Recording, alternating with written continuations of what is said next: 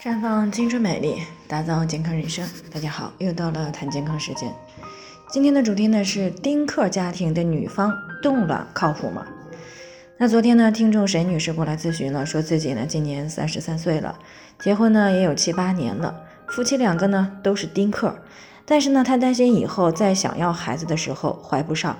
所以呢就想了解冻卵这条途径到底靠不靠谱。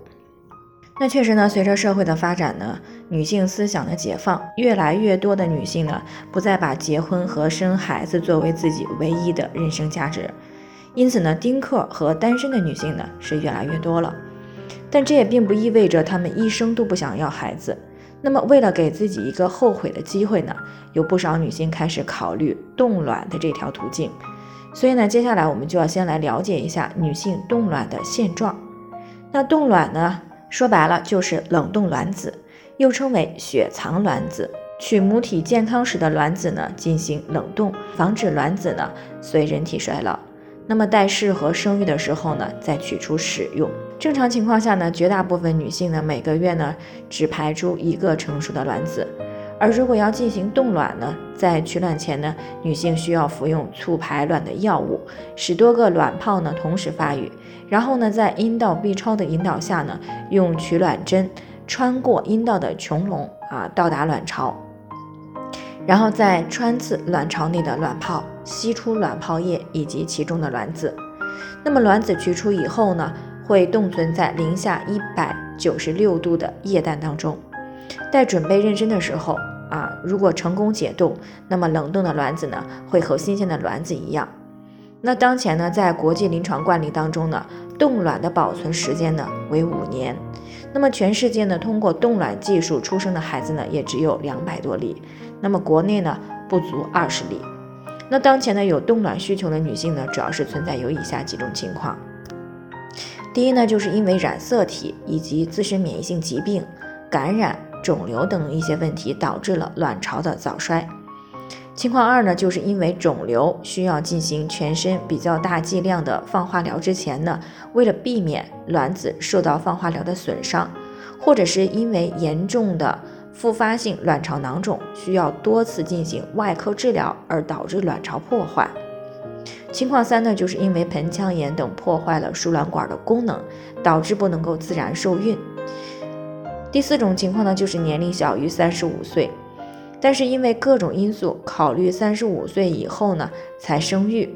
但是需要强调的是，并不是所有经过冷冻的卵子都是可以成功生育的，而且呢，促排卵存在一定的副作用。那么最常见的就是卵巢过度刺激综合症，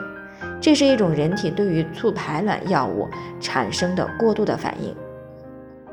它的临床表现呢，主要就是卵巢的囊性增大，毛细血管的通透性增加，而造成了腹腔积液，甚至是胸腔积液，还伴随有局部或者是全身的水肿，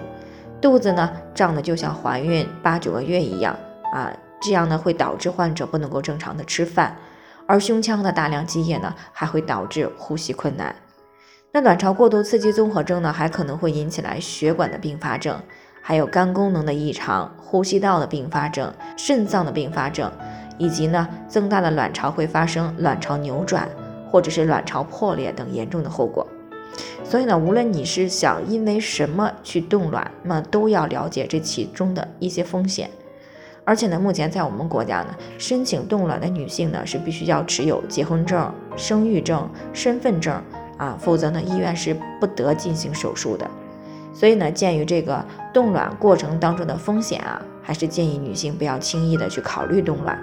最好呢是把重心呢放在延长自己的可生育年龄之上。那么所谓的延长生育年龄呢，其实就是要在生活当中特别注意卵巢、子宫等一些生殖系统的养护，那么让自己呢可以生孩子的年龄呢再延长一些，这样呢不仅可以规避冻卵的风险，而且呢女性的整个身体状态也会更好。那么总而言之呢女性呢是非必须不要动乱。最后呢还是要提醒大家每个人的健康情况都不同具体的问题呢要具体分析。如果你也有健康方面的问题想要咨询呢可以关注微信公众号普康好女人